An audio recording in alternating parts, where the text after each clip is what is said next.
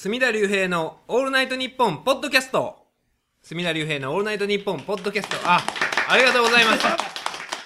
今日はちょっとね、大観衆で、この狭い事務所でね、こんだけもちょ前札止めでやっておりますので、えー今日のゲストはですね、プロレス文化研究会の主催者であり、私のまあ、プロレスの師匠といいますか、私が中学生の時、えーこの方のと、えーもう一人の方との対談を読んで、プロレスの見方とはこういうものやということを教わった、えー先生にお越しいただいております。自己紹介いただけますでしょうか？ああの岡村正史と申します。どうも、岡村先生でございます。プロレス文化研究会というね、えー今、世間ではなんかあの、プロレス女子とかって言って、あね。え、プ女子。って言うんですか、えーそのプロレスブームでとか言ってますけれども、プロレス女子とかって言うてね、ちょっとおしゃれサブカルみたいにプロレスを捉えてる人にね、僕は言ってやりたいですよ。プロレス文化研究会に来いと。ねえ。いや、ほんまに、え女子、ひ一人だけ、なんか、あ、ご、ご夫婦で来られてる方いらっしゃるじゃないですか。はいいますね。ねえ。ええ。あの方と、もう一人、なんか、あのー一人いらっしゃるでしょ、女性の方。えでも絶対二次会には来ない。いや来たりしますよ。来たりしされるんですか？あの方も。ええ。ええあの人はまああの井上さんの追っかけ。です。あ、井上先生って、ね井上正一先生っていう、あの、学者の、私の高校の先輩でもあるんですけれども、あそうなんですよ。井上先生と、岡村先生が、えー別冊宝島ですか、はい。もう20年以上前ですよね。25年前25年ぐらい前うにん、その、まあ、プロレスについての対談をされてまして、僕それを読んで、えーその理論武装をしてですね、プロレスっていうのは現代社会の縮図やと。いうことをおっしゃってて、えー、そう先生と、だからね、そういう子供の時読んでて、えー去年、一昨年ぐらいにですね、その、現代風俗研究会の方ですか、私が偶然、花房観音さん作家の誘われて行ったら、えーいらっしゃいまして、そこでご挨拶させていただいて、そこから僕プロレス文化研究会にも参加するようになって、もうね、全然おしゃれじゃないですもんね、あの会は。おしゃれじゃないまあそうですね。だから多分ねあの一番最近まあブームとかって結構、はいはいアエラとかねね、ありますよね。週刊ダイヤモンドとか、一般メディア朝日新聞とか、はい一般メディアでこうあれするでしょ。でこうそれに違和感感じてる人が圧倒的に多数派だと思いますわあの参加者は。えーあ、プロレス文化研究、ええもう、なん、なんて言うんですかね。たほんまたに。うん多分ね現役で見てる人少ないんちゃうか今のプロレスを見てないんですよね。ええ見てないでもう昭和のプロレスの知識とか、んである人はね、あの、ほんまにあの、フレッド・ブラッシーと、何でしたググレート統合ですか。えで、昔あったんですよ。その何十、もう何十、50年もう以上前ですよね。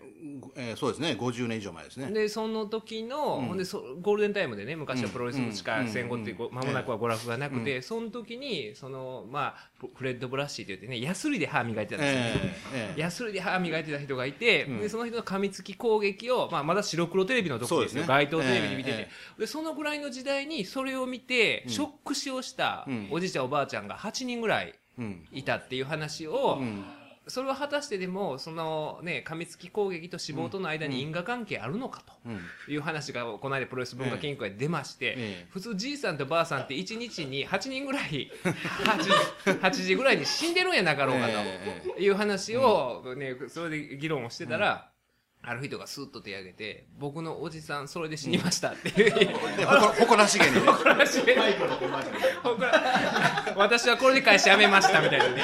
私のおじさん、それで、いや、この人のね、亡くなられた話をね、まあでも 50, 50年前の話ですか。ら、まあいいいいこともないと思うんですけどね、誇らしげに言われましたね。そうそうそうそう。ででも、僕らちょっと面白がってね、いや、そら人間って、ね、おじいさんおばあさんいっぱいいるから、8人ぐらいとかいう話をしてたら、もうそれで何も言えんくなって。ええ。あの人はもうプロレそれこそ昭和プロレスの原理主義者ですよね。そうですよね。かつ、あの、ジャイアント馬場原理主義者ですね、あの方は。あの、ええ馬場派って言うて明言してます、はい。普通はね、あの、まあ、ふ普通って言ってもあれですけど、猪木派か馬場派か言ったら、まあ、断然、まあ、人数のあれでいくと、猪木派の方が多いでしょうね。多いでしょう、ええ岡村先生も当然、まあ猪木派ですよ、ね。も元猪木派ですね。も元っていうのはいつ猪木から離れらしたんですか？いや、だから、いや、あのー結局猪木が新日本と切れて、じゃあ猪木追っかけたかって全然追っかけてないからね。あ、今の、僕はあくまで新日本ですね、猪木より。あ、猪木は新日本にいたから、まあし、あの、猪木でしたけど、新、やっぱりどっちかというと新日本の方に行ってますね、自分の自己分析すると。自己分析。いやあのねそんなことをじ。自己分析してるね今いくおいくつですか？失礼ですけど。えー、60です。60でねそんな自己分析してね。それこそ誇らしげにね。いやでも岡本先生とかねずっと学校の先生をされてて、で定年退職して、ええ。今プロレスとジャズで。えねいいですよねそういう趣味に。僕そういう年の重ね方したいなと、ええ。つくづく思いますからね。えええだからね、時々大学で教鞭を取り、そうなんですよ。して原稿を書き、そしてライブハウスに出没して歌うと。いやもういや、これにもう本当、こう、年収収入が伴ったらもっといいんですけど、いやでもね、確実な収いや。公務員ずっとね、公立高校の先生されてはるから、年金ありますやん。やらしい話ね。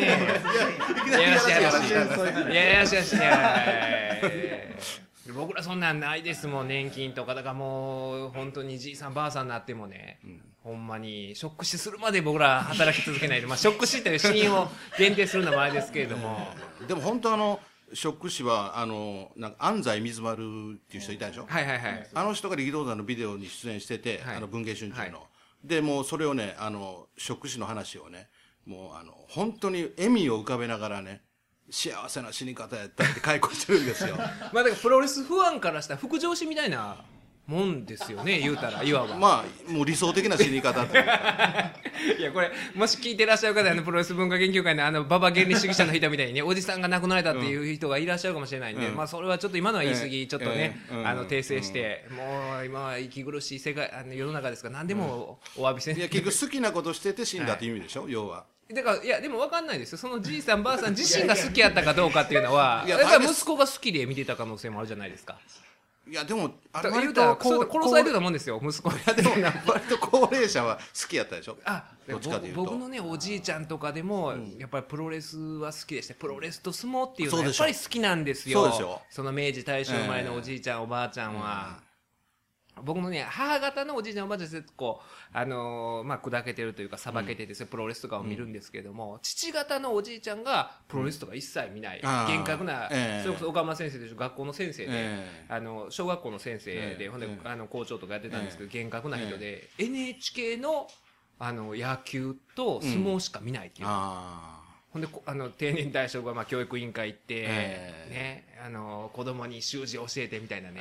典型的な。典型的にいるじゃないですか。元教師の。絶対とかあの高校野球でも ABC、朝日放送でも野球中継やってるじゃないですか、うん。ABC の野球中継は見ないんですよ。ああなるほどね。だからあの植草アナのうん。甲子園は清原のためにやるのかっていうのを知らないんですよ、僕の NHK だけ。NHK だけっていう、うんそうでもそういう先生が昔の先生はそういう先生が多かったと思うんですけども、ね岡村先生がそういう自由なその学校の先生を公立高校の先生やられてる時代,、え時代からそういうプロレスについての原稿を執筆されて、えでその時の記事を僕ら中学の時とか読んでたわけですからえもともとプロレスご覧になられたっていうのはいつぐらいなんいやですか？だから僕はそれこそあの力道山の後半には間に合ってるんですよ年代的に、ね、昭和30年代、えーだから一番最初の思い出は1961年グレ1906グレート・アントニオがああ来日したをババスをねシベリシベリアの密林を置いてシベリアに密林ないけどね。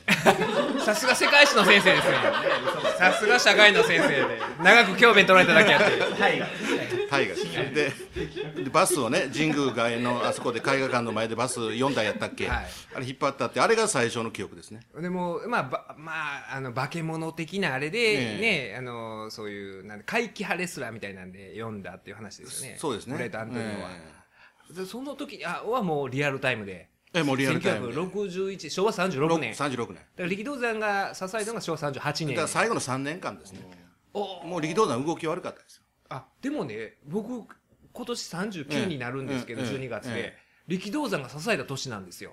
まあ年差は読んでますけどね。もうほんまもっとほんまはもうちょっと2 23歳上ですけど、もともと北朝鮮の人で、ええええ。でそのまあ入こっちに来た時とかのあれで、ええ。正確な年齢はええもうちょっと行ってたもうちょっと行ってる。だから死んだ時は交渉では39、まあ、一応交渉39っていうことですよね。でも、うん。この間、なんかの表紙に、うん。ああれですかね、あの、男の星座っていうあの、梶原一騎があったじゃないですか。ええ力道山とか大山マスタスとのいろんな、あのね、星座の巡り合わせ、ええ。多分書いてることほとんど嘘やと思うんですけど、うん。その、まあ面白い、うん漫画としてはすごい面白い本なんですけど、あれ読んでる中で、ショックを受けたのが、うん。その日本のスーパースター、もうええ。歴史上の人物と言ってもいい、ええ。その、現代史の、うん。その力道山と、もう同じ年やと、死ぬあ年と一緒やと。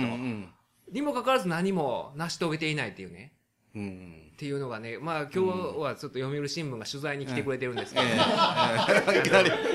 読売新聞が、でもね、その読売新聞も今このね、事務所には、あの、か掲げてるじゃないですか。はいはい。昔ね、最初に読売新聞が取り上げていただいた時は、うん。うんこのね、ここの部屋にあるような、ん。もう二面ぶち抜き、勇敢二面ぶち抜きの木の記事を載せてくれたんですよ。うんうん。これが次はもうね、ほんまに、小さい記事になって、ポッドキャストのイベント記事になって、うん。今度はツイッターの1回のつぶやきぐらいのね、うん。制限、字数制限の記事になると、うん。どんどんなんか、もう、字数が減っていくっていうね。あそういう中で、まあ、もう39にもなっちゃってるので、だから力道山の、っていうのはもう39歳で、この間ね、東京の方だけで流れてた、あの、ドキュメンタリーで、うん。力道山の孫いるじゃないですか。力。あはいはいはい。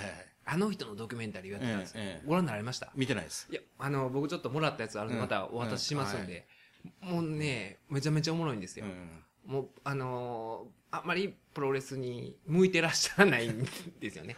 あそうですか。あのね、もうね、家の中で、うん。おお父さん、あの、桃田。うん三つを三つを、あの、でから力道山ジュニアと一緒に、家の中で、うん。まあそんなに、あの、広い家でもないんですけど、うん。普通の家の、家のこの階段の隣でプロレスの練習をしてるんですよ。こうねうん。腕の取り方とか、やってて、ほんで練習やのにちょっと強めに、あの、お父さんがちょっとかけてみろと。うん。腕腕のなんかかい、切り返し方ですかね、うん。で、やってみろって。なかなかできないから、うん。ずっと練習させてて、うん。厳しく叱責してたら、ちょっとあの、孫のその力も腹立ったのか、ちょっと強めにお父さんの腕を縛り上げたんですよ。だからなんか、痛そう本気でやってどうすんだよ。うん。そういうのを延々と続くドキュメンタリー。手加減しろよ、この野郎。何分ですかそれ？1時間ぐらいね。1時間ぐらいそれ延々それですか？えーっと、ほんでですね、その彼女に、ずっと付き合ってた彼女と、うん。その、スター・ウォーズ好きの彼女と、二人とも、あの、力自身もスター・ウォーズが好きなんですけど、うん。そのうん、力道山の孫が。で、まあ、セーバーチョップっていうのは得意技なんですけど、うん。うん。まあ、その威力も大概ね、うん。まあ、あの、木村健吾の稲妻、レギュラーやってね、やったよりも痛くないような感じの技なんですけども、そのお彼女とずっと付き合ってて、うん。彼女にも結構結構別れ告げられるんですけども、うん。で言ってたんがもう彼女に振られてもうプロレスもなんかねやる気をなくすんですけど、うん。ずなんかそのプロレスの先輩でもないんですよ、うん。だからあアルバイトをしているスポーツジムの先輩に来てもらって飲み屋でもう飲んだくれながらね、管巻きながら、うん。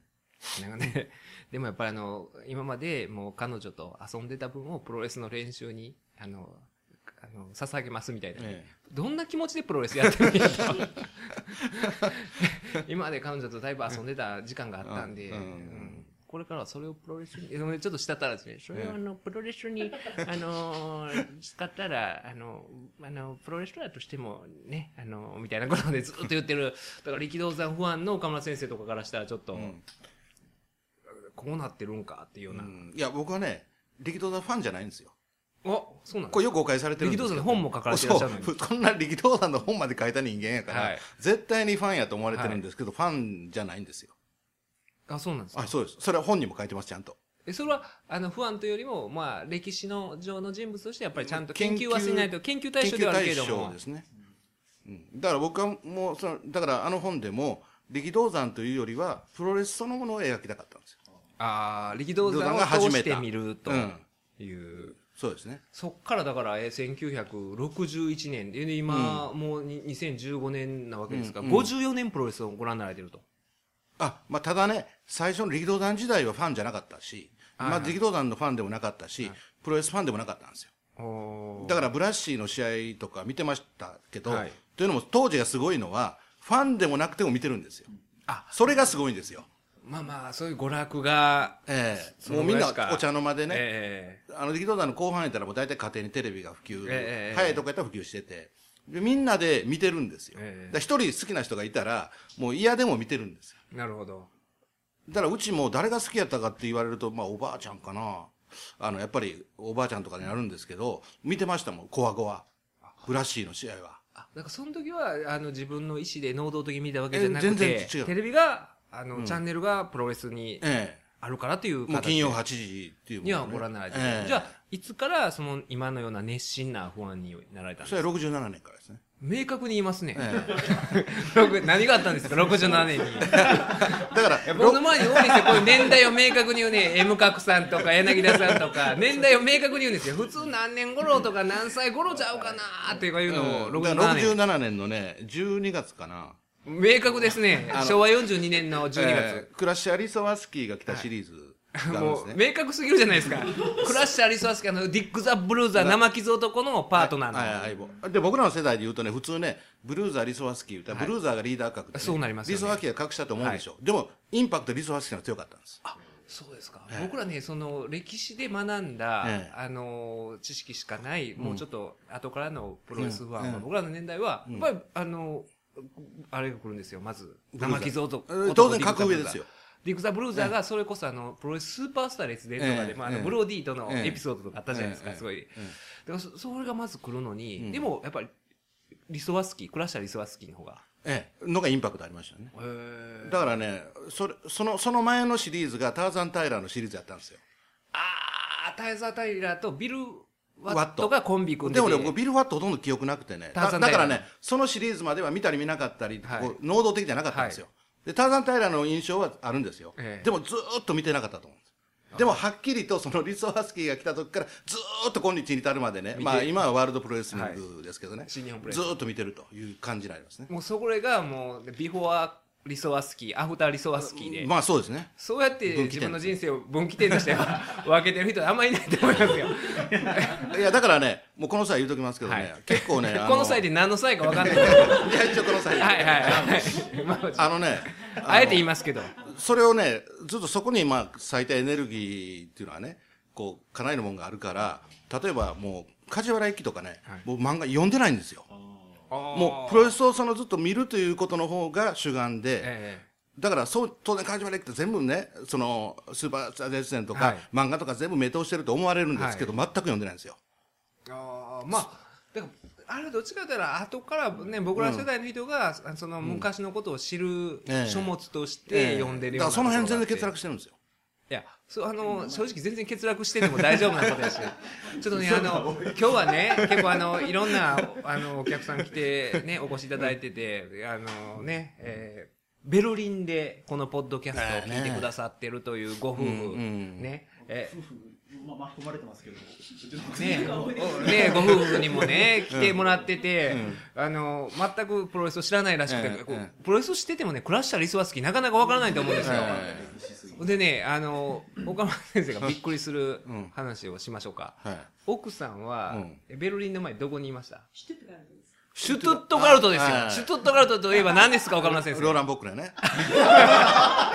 そうでしょ、さっきその話をしてたんですよ、ええシュトゥットガルトなんてもうプロレスものからしたら、もう条件反射的にあのね、シュトゥットガルトの惨劇悲惨劇って言われてる、うん。アントニオ猪木がね、うん。ヨーロッパ遠征に行った時に、うん。ローラン・ポックにね、うん。もううんコテンパンにやられてね、えー判定負けでしたっけ判定負けやったかなそうやね、うんねっていう僕ら全然まだ3歳ぐらいの時昭和54年ぐらいちゃいますかね、うんそんなもんですねもうそれも書物でね、シュトゥットガルトって言えば、だからすごいとこいらっしゃったんですよ、奥さんは。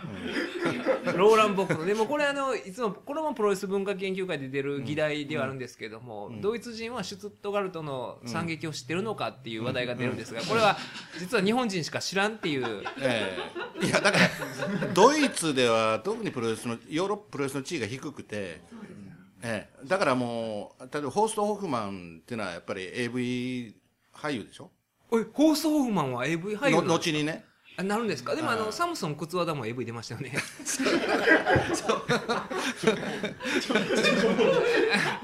いやだから結構そういう扱いでしょ。あななんか日本なプロレスファンの間ではホースト・ホフマンやったらストロングスタイルなんとか言ってコピー化されてるけど、ねえこうポルノスターでしょ。ポルノスターもうスターかどうか知らんけど。ああだからそういう意味ではだから日本では独自のプロレス文化っていうのがうん。発達してるんですよね、なんかええ独特の、でやっぱりねあのなんでしょうね。こういう岡村先生もそうですけど、プロレスを通して社会を見るみたいなうん。うん。目線でずっとご覧になられてるわけじゃないですか。僕はその中学の時読んだ書物でもそういうプロレスプロレスだけじゃないですけどね。一応保険のおかしいけど。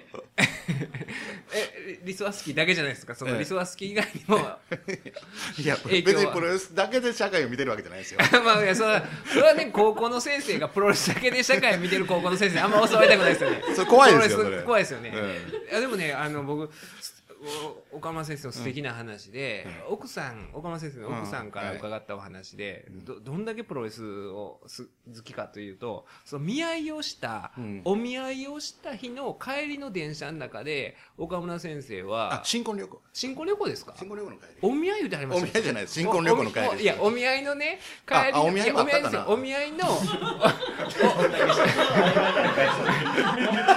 おお見合いの、お見合いの帰り道に、もうね、大スポ、だから東京では東スポですよ、のプロレスの記事をずーっと読みふけって喋ってくれなかったと。いや、それ新婚旅行やっぱり。新婚旅行です。いや、どっちにしろひどいですよ。どっちにしろダメでしょ。それあの、どうか日本国内で旅行行かれてて、白浜の方行ったんですよね。白浜行ってて、その前の帰りかな。前の日のプロレスのことが気になったんですかね。えで、その時に岡村先生の奥様がおっしゃってたのが、あの、まあ、それで分かったらしいんですよ。うんその、うんお見合いの時に、帰りかなんか、あの、大スポ読んでたから、あこの人プロレス好きなんやっていうの分かったから、その後結婚するまでの何回かデートしてる時に、うん。まあ話を合わせよう思って、私の友達ですごい長州力のファンがいるんですよ、と。ポロッと、うん。ポロッと言ってもうたら、それからというもの、うん。会うたんびに長州のビデオ見せられたと。奥さんが。まあ、まあ、そう、そう、それ妹の話。あ、妹さんが女房の妹の話だと思うんですが長州ファンでまあ、ちょ、時勢はちょっとまあ、無視しましょうか、もうこの際。もうどどうでもいいことやから、ね、リスナーにとっては。いや、あの、今のところ喋ってる話全部どうでもいい話。わからん話とどうでもいい話がないと思うんですけど、ぐらいっていうのがすごいなっていううね。ん。奥さんもすごいいや、理解がだからそれ、まだ30代初めぐらいで、あの、なんていうかな、やっぱ今よりはこう、枯れてなかったというかね。ええ。ええ、あの、で、しかもね、もう一つ言うと、枯れてなかったのは何が枯れてなかったの？プロレス熱というか。に対する,、ね、対する情熱が。うん今は逆に枯れて枯れてパッと向かってる感じなんですよ。あわかります？奮い立たせて。奮い立たせてじゃなくて枯れてなんていうんかな。悟りを開いて。客観的に見てる見れるというか。でかといってで僕もう一つよく誤解されるのは、あのまあ、35歳で初めてプロレス本を書いたんですね、はい知的プロレス論のすすめなんてタイトルつけて、僕、あの、買ってました。はい。で、だからね、あのこんなやつは、あんな本書いてるやつは、あの、会場でね、すごい冷静に見て何が面白いねみたいなよく言われるんですよ。はいもう全然違いますからね。か会場でもう声出したりとかね、結構やってますからいや、だからね。ね、岡村先生に聞いてびっくりしたのが、いまだに、うん。あの、今のね、新日本プロレスの鈴木みのるとかが入場してくるときに、鈴木みのるが中村あゆみの風になれっていう曲でうん。うん、最後のサビの部分うで、ん。リングインするタイミングで入ってくるときに、もうね、観客全員で、風になれって大合唱するじゃないですええか。あれ、大合唱されてるって。あ、あれ、まあ、毎回じゃないけどね。いや、でもね、何なんですかいや、でもあの、タマトン、タマトンガがポーとか言うじゃないですか。たまたまフォー言いますね。あれはこうしますね。いや、何言ってんですか、先生。いや、それはね、多分ね、コンサート的なノリなんです。コンサート、いや、でも、風になれは、風になれいや、風になれも言うとき、言ったことはありますよ。言ったことはそれは否定しませんけどい。や、僕ね、でもね、あの、風になれとか、あれはどう嫌いなんですか、そういうの？小島、あの、あ選手の、ああ、言っちゃうぞバカ野郎。あれも言ったことありますね。言ったこと僕、あれも言えないんですよ。あ、それ意外やね。あの、棚橋選手の愛してますも、うん微笑ましくは見守ってるんですけど、一緒にやっぱり愛してますと言えなあいれはちょっと恥ずかしいね。恥ずかしいですか？あだだから、岡村選手の順番としては、一番、まあ、あの、なんでしょう、自分の気持ちが乗れるのが、玉トンガの4。あ、今やったらね。今やったらね、フォー、フォー、大なり、いや、風になれ大なり、いやいっちゃおうぞバカ野郎大なり愛してます。それはもうライブのノリなんですよ。その音楽的な。ええええそれ声出さコないコールレスポンスっていうかはいはいはいね。そういうのは、あの、抵抗ないんですよ。ええなるほどでそそういうのが飛び出すからプロレスおも面白い見れてるんだからもっ。と、なんか理屈こねて、そういうプロレス論とか書く人だから、うんっていうふうに思われがちだけれども、そうじゃないっていうことですよね。えもう一体一体で、もうその、えーライブ感を楽しもうと。えええ一回あの村松智美さんがね、はいはいあの昔、私プロレスの味方ですでええあの、一世風靡した。で、会場でね、プロレス見てるの目撃したことあるんですけど、ここんな、こんな感じで見てるんですよ。こう腕組みをして腕組みして、じーっとね。普段何が面白いんかなと思いました、そういう時。そうそういう見方。どどうしてもそうなりがちなんですよ。えその若い子と違って、我々は。こうなりがちなんですけど、なんかやっぱりこう、せっかくね、高い金払って見てるんやからっていう、参加しようとは思ってますね。でも多分少数派ですよ、これ。だからでもそれこそねあのプロレス文化研究会のメンバーの人とか、今のプロレスはもうほとんど見んともう今でもう30年前40年前のプロレスについてもうなんかもう、昨日のことのように語るでしょ？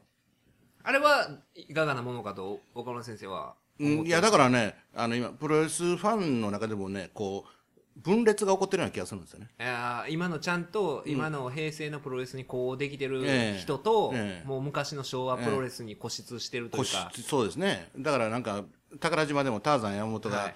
言ってましたけどね、なんかもう昔は物語があって、そのにレスラーに託して物語をしたけど、今はないとか言って、なんか、なんかそういうこと言ってましたけどね。僕全然それには共感できないですね。そうですよねだから前、岡村先生がちょっと吐き捨てられた言葉があって、その昔のプロレスこだわってる人にそれやったら昭和プロレス研究会行ったらええねやろっていう、ええな そんなんもあんねやって僕思ったんですけどええミックさん、ミック博士がやってるやつ。それから彼、彼今度参加すると思いますよ。もうこの前知り合って。あこの間あの年末柳柳沢さんのそうそうそう。1960年のああれでね、うん、あのあの、ミックさん来てたんですよ。ちょっとね今回のポッドキャストあんまり分からん言葉が多すぎると思うんですよそうですね、ちょっとわかるね。ちょっとね、ミックミックさんっていう、まあ、プロレス博士ですよね、しかも昭和のプロレス特化したもうものすごい博士がいらっしゃって、えーミックは。いや、ただね、彼と実際話してみて思ったのはね、僕も少数派やけどね、はい。そのつまりずーっとこの年で見続けてるっていうのも少ない。大抵どっかで辞めてる人が多いんですよ、多数派は。どっかで途切れるんですところがミックさんがすごいのは、昭和58年ぐらいから面白くなくなったんですよ。もう30年途切れてるんですか？ええ。それでね、で、普通やったら、普通の大多数のプロレスファンやったら、そこで辞めるんです。ええそうやのに彼はそこから遡って自分の生まれる前のプロレスに行ってるという、これまた少数派なんですよ。それはそれですごいですよね。それをね、実際喋って初めて分かったんですよ。まあだからあのええまあその M 角さんみたいなもんですね。あの、後から明石家さんもさ好きになって遡ってデビュー時に遡るみたいな形で、ミック博士は、そうなんですかええミック博士のことは、まあ、あの皆さん調べてください、ミック博士って。よくね、あの、まあ、マニアがいらっしゃるんですよ。いやだから客中が入りすぎます。今ね、中、もう40ぐらいまで行ってるんちゃいます週40。だから二人の間にね、なんか変な共感が生まれたんですよ。あどちらも少数派。で、もう一つね、あの、共共通共感したのはね、やっぱりね、馬場さんって言い方にすごいね、僕、違和感あるんですよ。で、彼もあったんですよ。馬場さんって呼ぶ人は、なんか、どういうことでしょう？馬場、ジャイアント馬場を、プロレスラーとして見てない。いや、うん、だから結局実際に馬場の身体の動きはだんだん衰えていったのに、なんか神格化が後年生まれて、えで、いつしか馬場さんっていう呼ぶ人が多数になっていって、誰が広めたかわからんけどね。うんで、あれにものすごい違和感あるんですよ。ば馬場は馬場と。ええ。だから猪木のことを猪木さんなんていう不安はいないじゃないですか。関係者は猪木さんって言いますけど。まあ関係者は言いますけどね。ねうん。そうなのにそうですよね。猪木は猪木と言い続けて、僕はえあの小学生とか見てる人間でも、ん。もう今70過ぎてる猪木を猪木と言うじゃないですか、ええ。ほんで国会のね、えまたなんか質問で変な質問してる猪木を見て何してんねん猪木って言うじゃないですか、で馬場さんは馬場さん確かに、なんかね、馬場って呼び捨てにするしにくい空気があるんですよ。その空気があることはわかります。はいはいでもそれに組みしてはいけないとええいや、だから僕はそれは長島であり、王でありと同様に、馬場猪木なんですよ。なるほどもう単純なこと。それを言うとミック博士もああそうやそうやうん、それは二人もう共感し意ました。気投合して、えただ研究対象が、えまたもう昔にまあ戻ってるのとあ現在今でも見進続けて行形のそうそね G1 は AJ ちゃうかなとかっていう岡村先生と、うんうん。一方では、ええ。そういう昔に遡っていて生まれたええ。よりも前のプロレスの起源に遡るえミック博士がいると。ええ。だから柳沢さんもね、あの、あれ、あこれひひや柳沢さん今当然のように。柳沢柳沢さんって健いうのはこうたけしさん。1960たけしさんっていう方がいらっしゃる1964年のね。ジャイアントバーこれ名作でした。どうですか？う岡村先生までなんかねたやすくプロレスの話をしたり 今すごい僕はすごい好きでもう一晩であの本を一晩で読んだんですよ。ああ、うんええそうなのにもうね、あのーあれはすごい面白かったんですけど、うんただあのバディ・ロジャースに関する記述がん。ちょっと長いんちゃうかと、まあ長いですよね。まあ、バディまだねちょっと中平ちゃうんですけどバディロジャース。バディ・ロジャースっていうのはだからプロレスのショーマンシップにプロレスを変えていった、ええ。まあ重要な登場人物、まあ重要な人ではありますね。ではあるんですけども、ええ。ジャイアント馬場の話をするのにあれ1960年のバディ・ロジャースになってましたからね。そうですね、ほとんどね、半分ぐらいね。ええ。えーでもなんかでもあれ読んだらでも逆にあれ読んだらなんか馬場さんって言いたくなるようなすごいなっていうような、うん。だから昔はね50年前にその本の言わんとしては50年前にもうイチローとかがアメリカで、うん。ねトップスポーツ界のアスリートとしてトップなる50年前に実は日本人でプロスポーツ界トップになってた人がいたと、うん。それは誰かというとジャイアント馬場やと。いう話うん。なんですよね。まあ、僕が一番あの本で感銘を受けたのは、はい。あの本に、あの、柳下さん本人も言いましたけど、やっぱりこう、あの、馬場翔平っていうね、はい。もう、こう脳の関係で、こう、どんどんこう、体が大きくなっていって、はいで、その体が大きいっていうことにものすごいコンプレックスをはい持ってたんですよ。で、野球で、プロ野球を目指してジャイアンツにも入るんだけども、結局ジャイアンツの中でも、まあ、扱いが低いというか、見せ物扱い。つまり、馬場翔平がマウンドに立つだけで見せ物的な空気になってしまうと。で、それを当時の幹あのジャジャイアンツの巨人軍の幹部とかが嫌って、だから、この野球っていう、プロ野球っていう天職だと思ったのに、そこでもやっぱり大きい。弾き出されるんですそう、よ、ね、体が大きいということがコンプレックスが強まる一方だったと。でそれが結局、まあ、挫折して、プロ力道団のもとに行って、プロレス界に入って、アメリカに渡った、初めて転職。体が大きいということがコンプレックスでなんでもなくって、活かせる。もうそこ一番感銘を受けました。あそうですね。僕だからねあのほんまそうなんですよ。その身体的な特徴で、まあ200 2メートル9センチ、交渉2メートル9センチあって子供の時から背中を丸めて、目立たんようにしようとしても、もうどう考えても目立っちゃうわけですよ、ええ。っていうので体を持て余して運動神経良かったからジャイアンツに入ったにもかかわらず今おっしゃったように、そこでもそういう見せ物的な扱いされて、ここでも自分のその身体的な能力を生かせるのかってなって、最後に行き着いたのがその別に好きでも興味でもないプロレスやって、そこではほんまにデビューしてすぐにアメリカ行って、ん。その身体的な特徴を生かして大スターになってっていうのを読んで、うん。僕本当にだからあこれがあのそのほんまに何でしょうあのスマップというか、あの槇原敬之という世界で一つだけの花っていうのはね、うんみんな違ってええんやと、うん。オンリーワンやっていうのは、うん。僕だからちょうどだからねその読んだ日が、うん。仙台仙台宮城県のある小学校に、うん。あの憲法のうん。人権の講演してくれって言われた日やったんですよ、はいはい。ほんで何喋ろうかな思って分かりにくいな思ってほんで結果的に中学校やったんですよ、で分かりやすいように言わなあかんな思って小学生やから思って。中学生。結果的に中学生が結構結果的に。結果的に中学生やってこれやったら馬場の例えせんでも分かるがなみたいなねやったんですけど前の日に読んでてあこれやと、ん。それこそほんまにあれこそそうですよね、何でもそれはあのいまあ人っていろんな個性あるわけじゃん、背大きい小さいとか、それも例えば池のメダカさんだって、あのナイナイの岡村さんだって、うんあの身長っていうのはコンプレックスやったわけじゃないですか、えでもそれをああいうふうにまあ生かすことによって、そのまあ成功されて社会的に成功されとか、まあそういうふうにねなんかそのなんでしょうそそういう部分がジャイアント馬場さんにも確実にあって、だからあれはそういうなんか個性とは何かとか、えだから普子供に遍普遍的な話ですよ。あれはいい話でしたよね。いい話そういう意味では、はい。あの部分は。あの部分はね。えー、だから僕あれすごいほんまに感銘を僕もそこなんですよ、うん。あこれやって思ったんですよ、ええ。でもこれを説明するのにね、うん。今の小学生に結果的に中学生やったんですけど、い今の小学生にね ジャイアント馬場がうん。1960年の馬場はどんだけすごくて馬場ってなんやねんとまあそうですね。いう話にもなるんで、うん。うん。だからなかなかどう伝えていいのかと思ったんですけど、やそれは確かに僕はそう思いましたね。なんかほんまに個性とは何であるかとか、うん。っていうことがそれをね馬場さんも初めてプロレスという業界に入ったことによって、え自分の個性っていうのを初めて自分を受け入れたというかねその、持て余してた身長を受け入れた瞬間のことが書いてあって、あれ素晴らしかったですよね。えいや、だから、付け加えるならば、その経験があったから、馬場は、その、まあ、プロレスは仕事なんだけども、はその、体が大きいのはいいことだっていう価値観に、はい。仕事の上でもずっと本当に、あの、囚われたというか、あの、もう、信念。あそうですね。プロレスラーっていうのはでっかいはいそれがまあがぶつかり合うもんやと、ええ、それがもう全日本プロレスの、要するに考え揺るぎない考え方になったということですね。で大型レスラーを呼んできてと、えでまあ一方ライバルのアントニオ猪木の団体はそれこそタイガーマスクとか、ええ。身長1 7 0センチぐらいでしょ、え。え佐山悟なんて、ちちっちゃかったですね。ねえっていうのはでもあの馬場さんの発想にはないプロレスないで。ラーなんです。すよね、はい。やっぱでっかい人間同士がリングの上でぶつかり合うのがプロレスやと、でなおかつそのアメリカで学んだやはり受け身とかいろんなね受けて受けてなんぼのもんやっていう、っていうあれですよね、はい、だから新日本系の例えば藤原義明なんていうね、はいもうこれも注釈いるんかな。関藤節原義明は藤原組長って言って、うん。まあ一般的には関節技のみと言われた、えもう全く馬場は評評価しなかったわけですよね。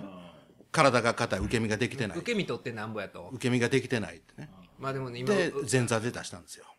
あの受け身の話でね、思うんですけどだからそれこそ僕は中学の時からもうしそれこそ小学校ご、ええ。ー小学校行く前からですよプロレスずっと見続けてて、で中学の時にそういうねあもうあ中学ぐらいになるとあんたいつまでプロレス見てんのとか言われるわけですよ、ええ言われますプロレスでわかるやんかって、こんなもんみたいなことね、プロレスのからくりもんみたいなね、ことを言うてくる、ね周りの親戚とか言うてきたりするんですよ、っていう中でそれこそ岡村先生の本に出会ってプロレスいうのはほんま現代社会の縮図であって、何でもやっぱりね普通の社社会生活市民生活やってても対人関係でまあロープに振られて帰ってきたりしてるでしょというようなことを書いてらっしゃって、これやと、僕はそういうふうに解釈をして思ってて、で自分はプロレス好きやからこそそのプロレス的な意識でこの人生を生きていくんやとか思ってこの38年生きてきて、ええ。こうかえって損したなって思うんですよ。プロレスが損した？損して、うん。なんかの時に、ん。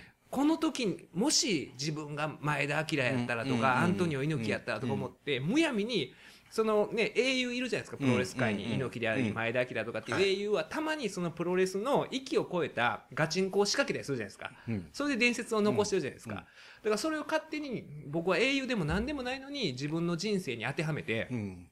なんか、あのーまあ、ちょっと相手に舐められることがあったら、ん。これ前田明やったら切れるなとか思ってね、うん。うん。切れて、ん。仕事うまいこといかなかったりとか。ね、いくつかのビジネスチャンスを逃してるんですよ。これは投げ、戻ってきたらあかん俺と。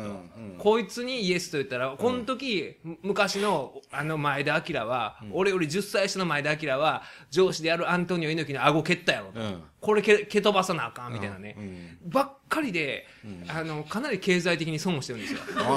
私は。だからそのどうなのかなと。ほんで前そのあの元紙プロの編集者の原たこ焼きさんっていう方は僕仲良くて二人でご飯行ってる時にまああのあの人もプロレスファンででも僕らこれあの人もいっぱい転職とかしてはるんですよね、ほんでそこの今の話をしてていや僕もそうやねんと、これはあの時の前で明やったとか思ってまうねんなみたいなね、ほんまにプロレスを知らん人の方がそれこそめっちゃねロープに振られて技を受けたりとかして、スムーズに社会生活してたりするんですよ、ん。変にプロレス好きのプロレスファンっていうのは、うん。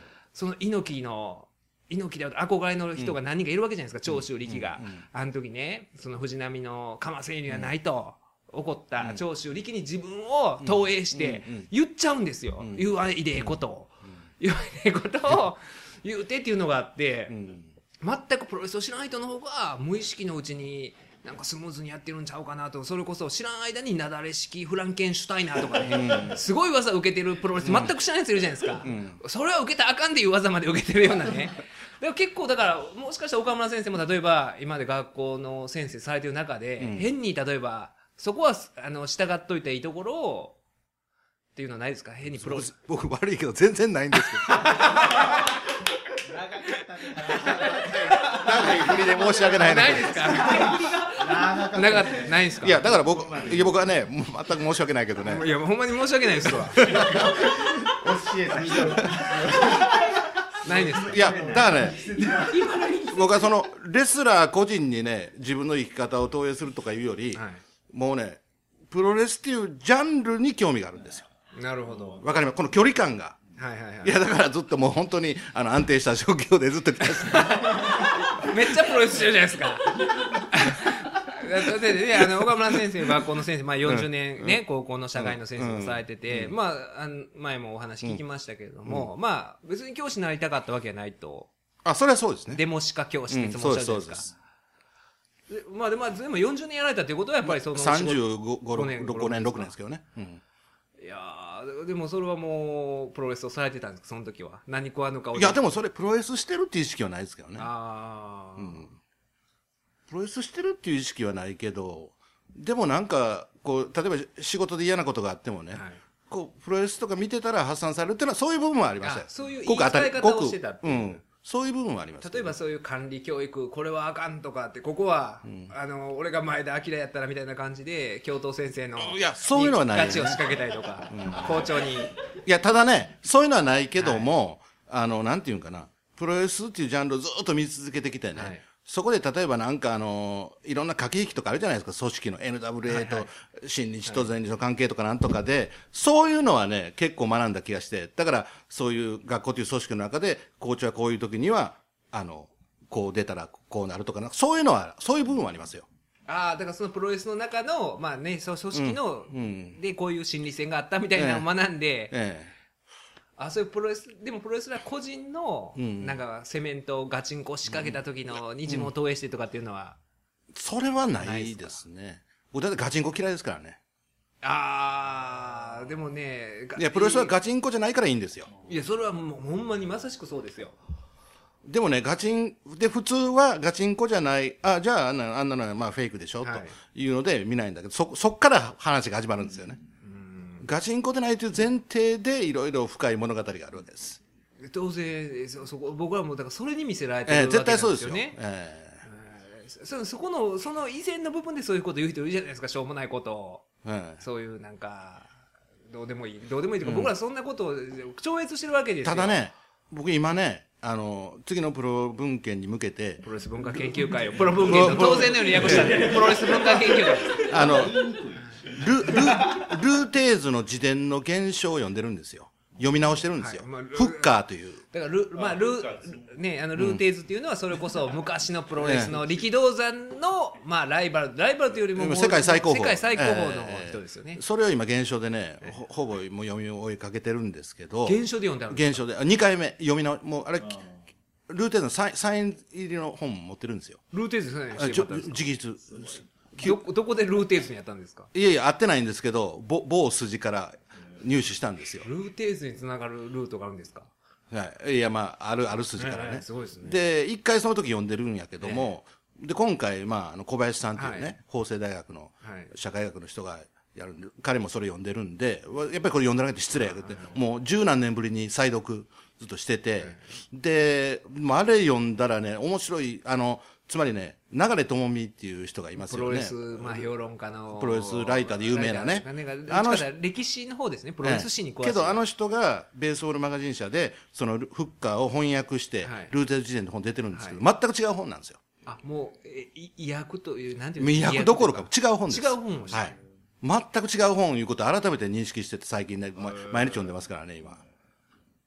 それはあの岡野先生の評価としてはいや要するにあのもうルルーテーズ辞典の現象は本当にねなんていうかなもうあっけらかんとしたねもう裏の話も全部出てるんですよえで、流さんの、いまあ、翻訳と称するのはもうファンタジーなんです。プロレスファンがこう思ってるであろうルーテーズをめぐる話をファンタジーとして書いてるんですよ。あで、リ ルーテーズ本当リアルなことを書いてるんです辞典ですからね。もう身も蓋もないですよ。おそんな原点でなんて当然僕そのい一例言いましょうか？一例言ってください。このでもねあのリスナーには全部ピンとこないと思うんですけど全然大丈夫です。はい。いや、だから、ルーテーズがチャンピオンで、はい。で、次 NWA のなんかメンバーが集まって、はい。次、ジン・キニスキーがね、はい。チャンピオンに紹介言うて、で、ルーテーズは彼も一生懸命頑張って好感持てるからいいよ言うて、そうなんですよ、大阪交代いたら。まあまあまあまあそういうそういうこともちろん、あの日本の本では書いてませんよ、もちろん。え日本の本では死闘の末、ジン・キニスキーがルーテーズ破ったになるんですよ、それが。でも、現象では、次はジン・キニスキーで、あ、彼だったらいいよと。ーっていうやり取りがあって。そうそうそう。そんなん、そんなんばっかり。もう全然違うわけです全く違うだから二重の歴史構造になったんですよプロレスというのは。ねはリアルな歴史とファンタジーの歴史が。あのねまあまあちょっと話が変わるんですけども、その、えーこの日曜日に前田明ゼミに行ってきたんですけど、ええ。西宮でやった、ええ前田明があのサンフランシスコ講和条約について解説するっていうね。あのプロレスファンからしたらあのねあ真の愛あの真の真の愛国とは何かというテーマで、あの鈴木邦夫さん一水会、えーあ鈴木邦夫さんと対談なんですよ。鈴木邦夫さんって、ね、SL 絡んでらっ違うの？ひょっとして。だから6歳者が主催。ですあまだやってるたんか6歳者っていうような暴露本をね、ええ。昔から、ね、あのー出されてる出版社が。僕は最初に出した本はそこから出したん6です歳しか出されてるんですよね、その出版社が主催で、そのえー一水会は新右翼っていう新右翼ね。新右翼のね一水会の鈴木さんと前田明ええ。選手が、まあ、対談するということなんですけど、びっくりしたのがその6歳者の代表の松岡さん。松岡さん松岡さんとかね、おっかない人は思ってたんですよ。ああいう暴露本ばっかり出してはる人なんで、おっかない人かと思ったら、めちゃめちゃ声ちっこいんですよ。めちゃめちゃ声ちっこくて、マイク通して喋ってて、50人ぐらいの会場なのに、一言も何言ってるかわからないんですよ。あそうですか。暴露本書いてる人やのに。って思ったら、ほんで、とりあえず、あ、なんか紹介してはんねんな思って、あの、鈴木邦夫さん、うん。一水会の新右翼ですよ。んあんだけ声小さい右翼初めて。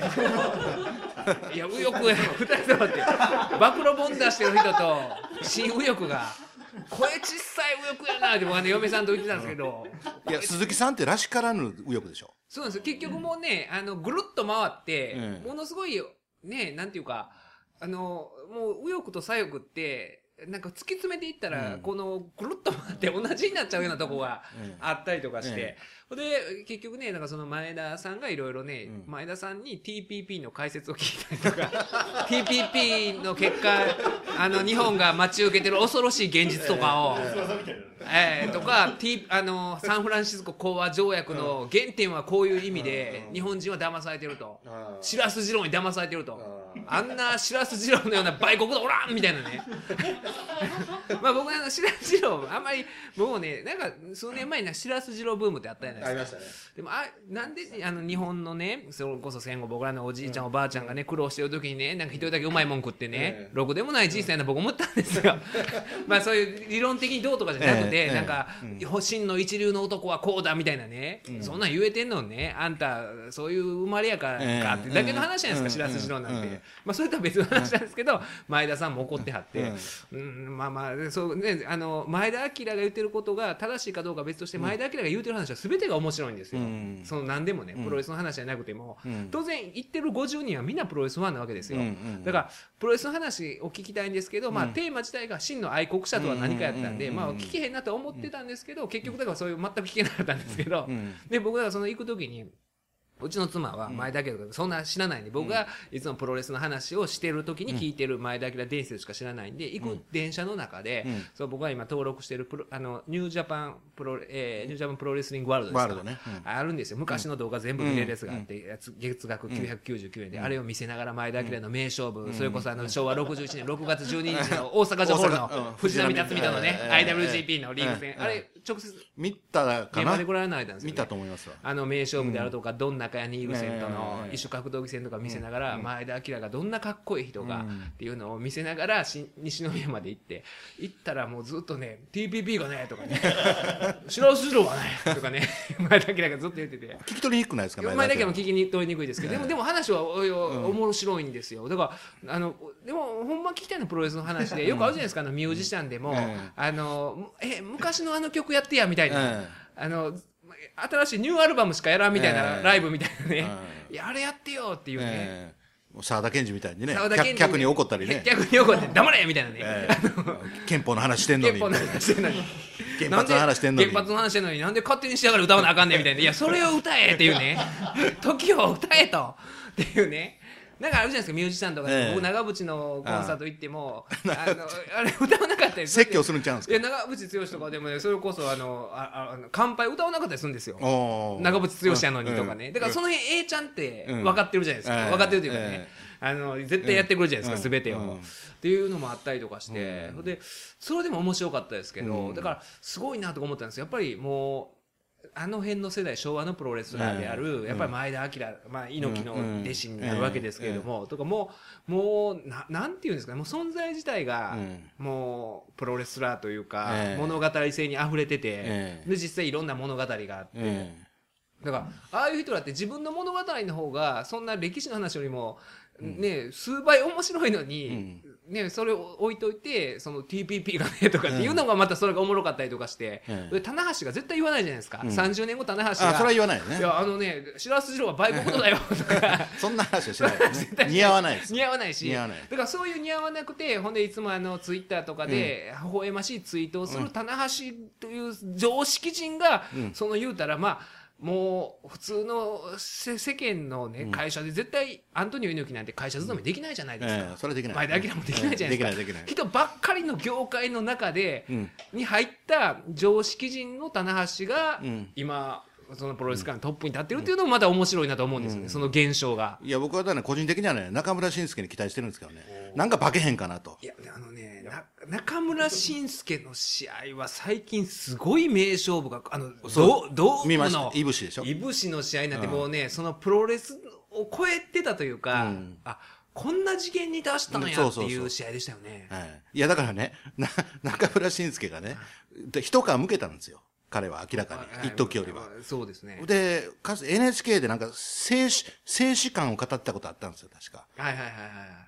でそういう姿勢感みたいなことも言いそうな人ですよね。そう、だから棚橋と違って、慎介は、そういう哲学も言いそうな雰囲気があるんで、まあ、前田明とはベクトルは違うかもしれんけど、将来ね、なんか、そういう方にまた、あの、化けていったら面白いなと個人的には思ってるんだよね。いやー僕僕僕中村慎介もすごい好きですけど、うんやっぱり試合内容で言うとやっぱ中村慎介のあの去年の G1 の決勝戦僕、うんあの西武ドームで見ましたけど、うんあの試合もすごかったし、この間のドームのは、もうなんていうかもう究極のプロレスというか。そうですね。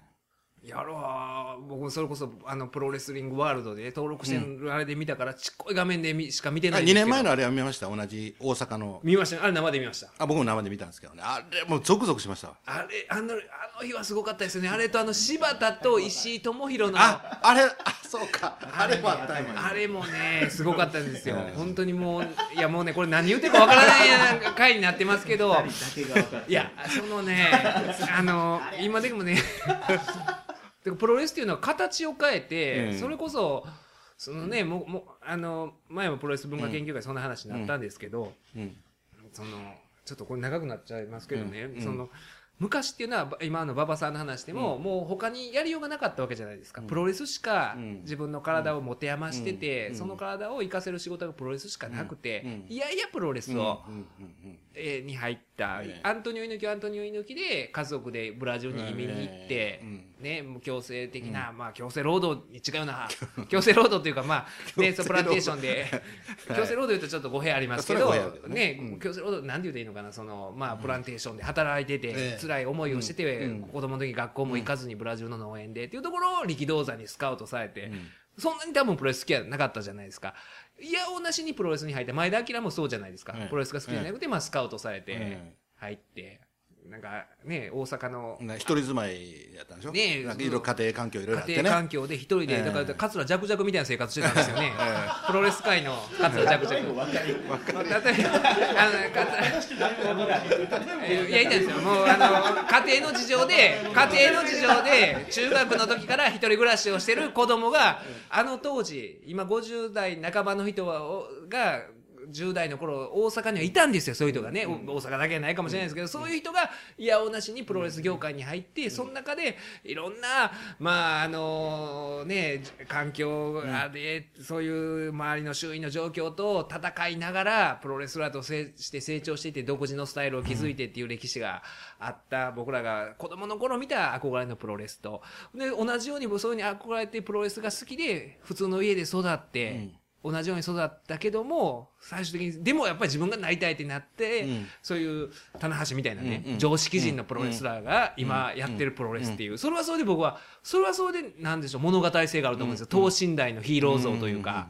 もう今物語無理やと思うんですよ、昔の王長島とかみたいないろんなね、伝説があってとかってなりますけど、今こんだけねそのみんなが目撃したツイッターで、なんやどこどこおったとか、写真週刊誌とかある状況でやっぱりその神秘性とかっていうのは維持できないし、っていう中でああいう棚橋選手のような常,、まあ、常識人というか、でも常識人に見えてめちゃめちゃ非常識やもんですよ結果的に。うんだってい猪木とか馬場は選択肢がないからプロレスやってたのに、選択肢が山ほどあるのにプロレスやってるやつの方が頭変なんですよ。うんいい意味で。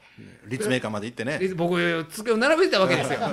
いや今から考えたらおかしいなんおかしいんですよ。最初にほんまに英語の先生が。ね、英語で会話しなさい言うたら「マイホビーズプロレスリング」言うてきよったんですよ。そんなん言います普通。それが棚橋君やったんですよ。ほんでそこからあの別にどんいろんなね選択肢あるはずやのにあんだけ集中力あったらそれこそ司法試験とかも受かったと思うんですよ、そやのに新日本の入門テスト3回も受けてねほんで受かってほんで3年でもう中退していこう思ったけども長州力に「あの単なる大学は出ておけ」って言われて、ほん。で大学に4年最後もう単位を80単位ぐらい残しててましたから130単位それを1年で集中力で全部取って卒業して。うん。ほんで卒業式の時そうお母さんそれお父さんお母さんそれ心配したらへんって言ったら、いやチャンピオンになれって言ってくれたよって。言って京都を去っていった棚橋っていうね。それはそれで、そのやっぱり違うベクトルですごい変わってはるんですよ。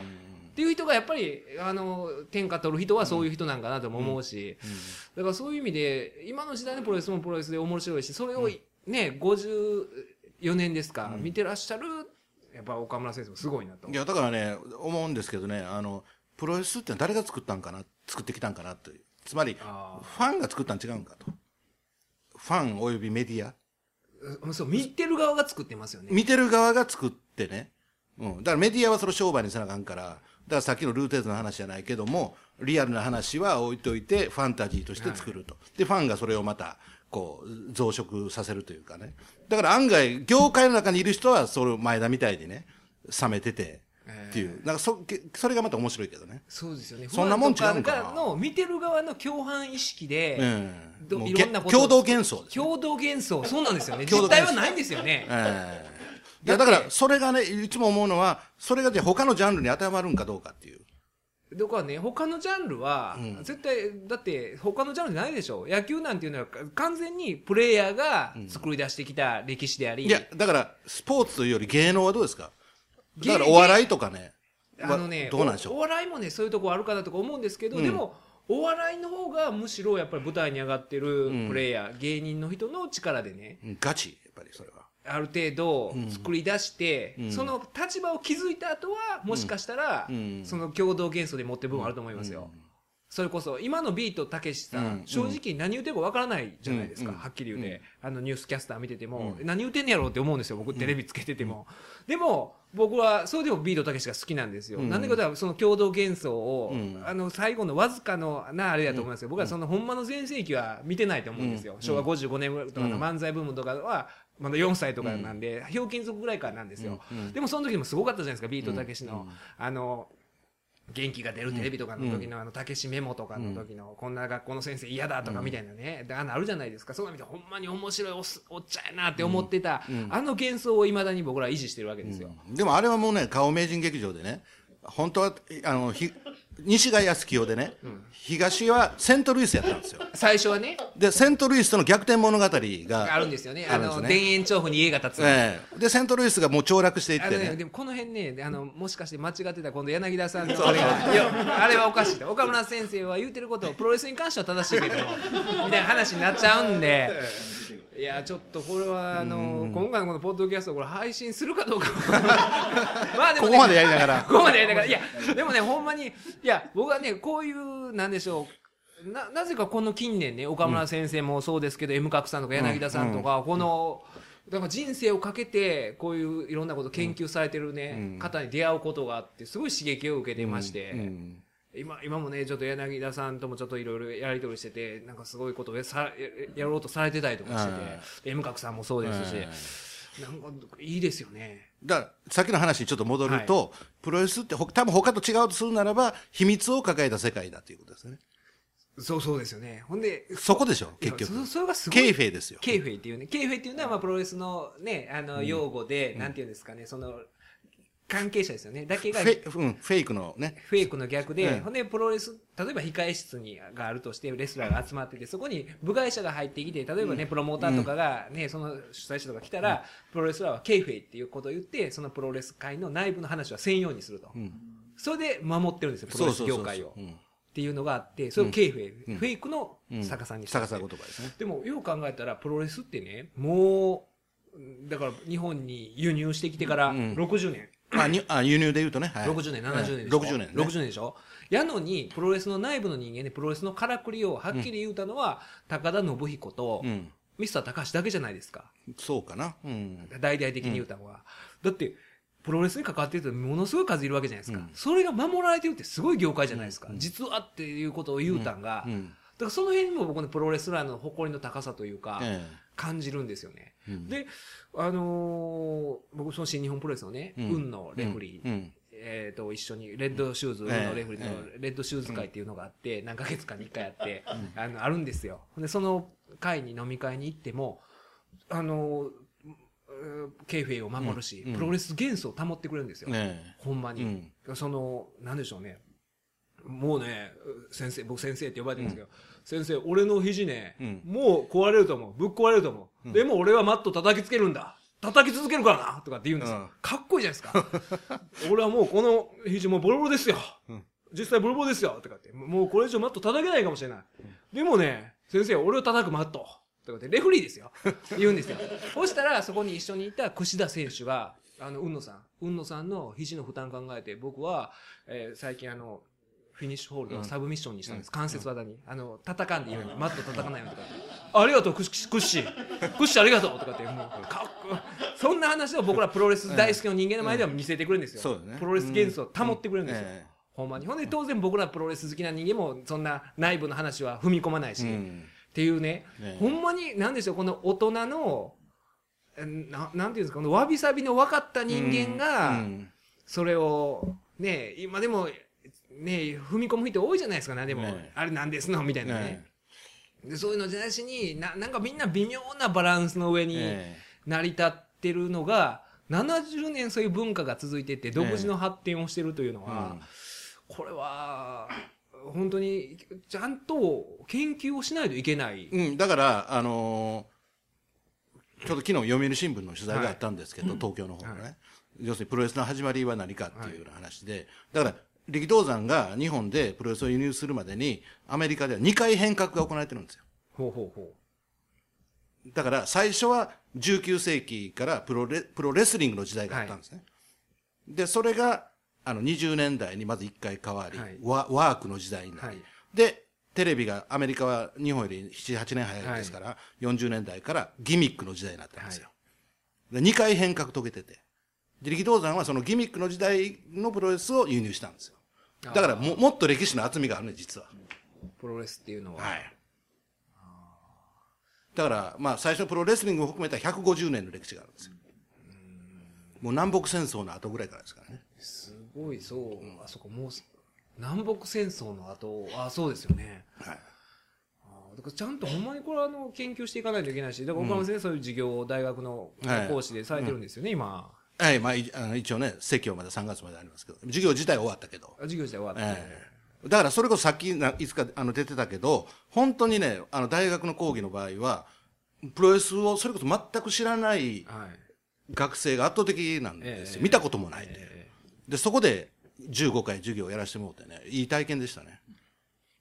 で、一番、なんか、もう単純な話なんですけど、あの、全く今までプロレス見たことない人生で。で、僕の授業で、プロレスを知ってプロレスの映像、力道山対シャープ兄弟が初めて人生での初プロレスなんですよ。いう子が多数です。でもその初プロレスにほんまに日本人が最初に見たプロレスを見せるっていうのもまたそれを追体験させたっていう、そういう考20年えがあっ自分らたんですよ。のおじおじいちゃんおばあちゃんの追体験をさせるとそこ。何してあるんですか？いや、いい話でしょ。いやでもいい話ですいい話ですけどいや語り部いやー大事なことですよね。でもやっぱこのねほんまに不思議なジャンルですよね、僕もなんか知らんけど見続けてるんですよ、だから、なぜかわかんないんですけど。やそれでね、だから僕の関心はプロレスジャンルにあって、で、ましてや大学の講義とかもやったから、いかに一般的な話にするかっていうのがテーマになってて、ででもそれをちゃんと聞いて分かってくれてるわけでしょ今の子がえ、それ分かるように伝えたから。いやそれ素晴らしいですよ僕なんてそのプロレスファンのマニアが集まる覆面マニアっていうイベントで リングに上がってめちゃめちゃ滑ったんですよ そのみんな普通の普通の人よりもプロレスを熟知して最終的にたどり着いた年末の12月30日に新木場ファーストリングにたどり着いた人らの前で滑ったっていうね。はいそれはすごいですね。プロレスの門外漢の前でそんだけ授業して、ええな、あの、そういう伝えた岡村先生すごいですよ。だからプロレスだけじゃないんですけどね、それの関連でトニー・タニの映像を見せたんですよ。トニー、そろばんの。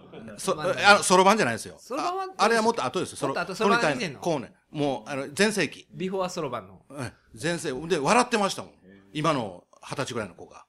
いやあれはちょっと、あれも感銘があった。トトニー・タニ、力道山との関連でちょっとトニー・タニが出てくる岡村先生、本来ならそんなことをしたかったのに、うんうんその35年間はいやいや。まあ、まあ、世界史とね。いやいや世界史教えてたってで、テストも作らなあかんしね。ほんまそんなん出したかったんですよね。いや、あの、ほんま いやー、でもね、なかなか興味深い話を今日はお聞きできましたけれども、あ、プロレス文化研究会の告知を2月21ですよあね。2月21日のはい八文字屋。京都の八文字屋ですよね。えーもう、本屋堂焼けたんで本、屋堂っていうね、いつもやってる、いつもやってたあの会場が焼けてしまうという、八文、全焼するという。ええええあの、えー、四条木屋町登笑いる。笑い事です。笑い事やないです四条木屋町登る四条木屋町登る。八文字2時から2時から5時までです。5時までですね。えー、小林正幸さんという社会学者が、えー世界プロレス150年史という壮大なテーマで語ってもらいます。こんほんで、その後のフリーディスカッションがなかなかまたね、ね。まあ本当にうちの特徴は、あの、本当にフリー、フリーディスカッションで、ガチンコ仕掛けるええ人もいますよね。大抵プロレスイベントって一方的なのが多いんですよ。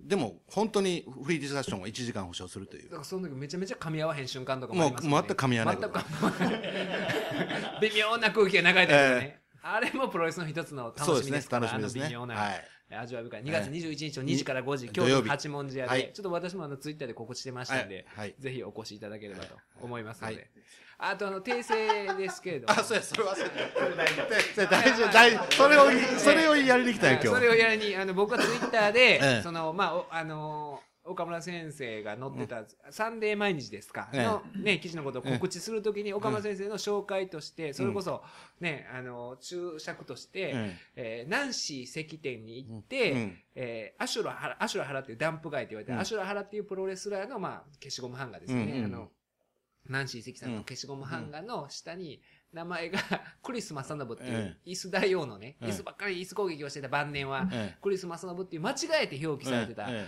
ことに対して激高したことでおなじみの岡村先生っていう表記をしてた岡村先生が講義が、猛講義がありまして、また、まだ、激、激高、結婚してるやん。激高した岡村先生から、それは違うという講義があったんで、あれは単に、いや違う、間違ってますよと。ええ訂正を求めただけ。冷静に指摘した。冷静に、いや、これアシュラ原であって、クリス・マサノブではありませんよと。会場に人はいなかったんですけど、だから受付の男の子だけで、その子に、あの、し冷静に指摘して、なら一生懸命手帳にメモしてました確認しときますって。あれもね、不思議な間違いで、どう考えてもアシュラ原の方が知名度は高いんですよ。ええ知名度が高いアシュラ原の消しゴムハンガーに、知名度の低いクリス・マサノブと表記したっていう。えだからあの、ビートたけしをビート清して表記するような。いやいや、これたけしたけしっていう。いや、なんで清って言うのっていうような。だ残念ながら世間ではやっぱり芦原の認知度もその程度かなと。あー。まあまあ、そういうことプロレスファンはそう思うでしょうプロ。レスファンはそう思うんですよ。ね。いや、これはあってねう。ん。アシュラ原ぐらい知っとけよみたいな感じになるんでしょうけど、一般からしたらアシュラ原もクリスマスロも大差ないっていう現実ですね。それを受け止めるのがまた、ね。うんそう全部そういうプロレスのなんていうのかそういう社会はこう見てるとかいうことも冷静に受け止めていらっしゃるじゃないですか、ええ岡村先生は。いや、馬場と猪木間違えてる人結構いますよからね。いやだからあの安倍晋三首相がそうやったんですよ。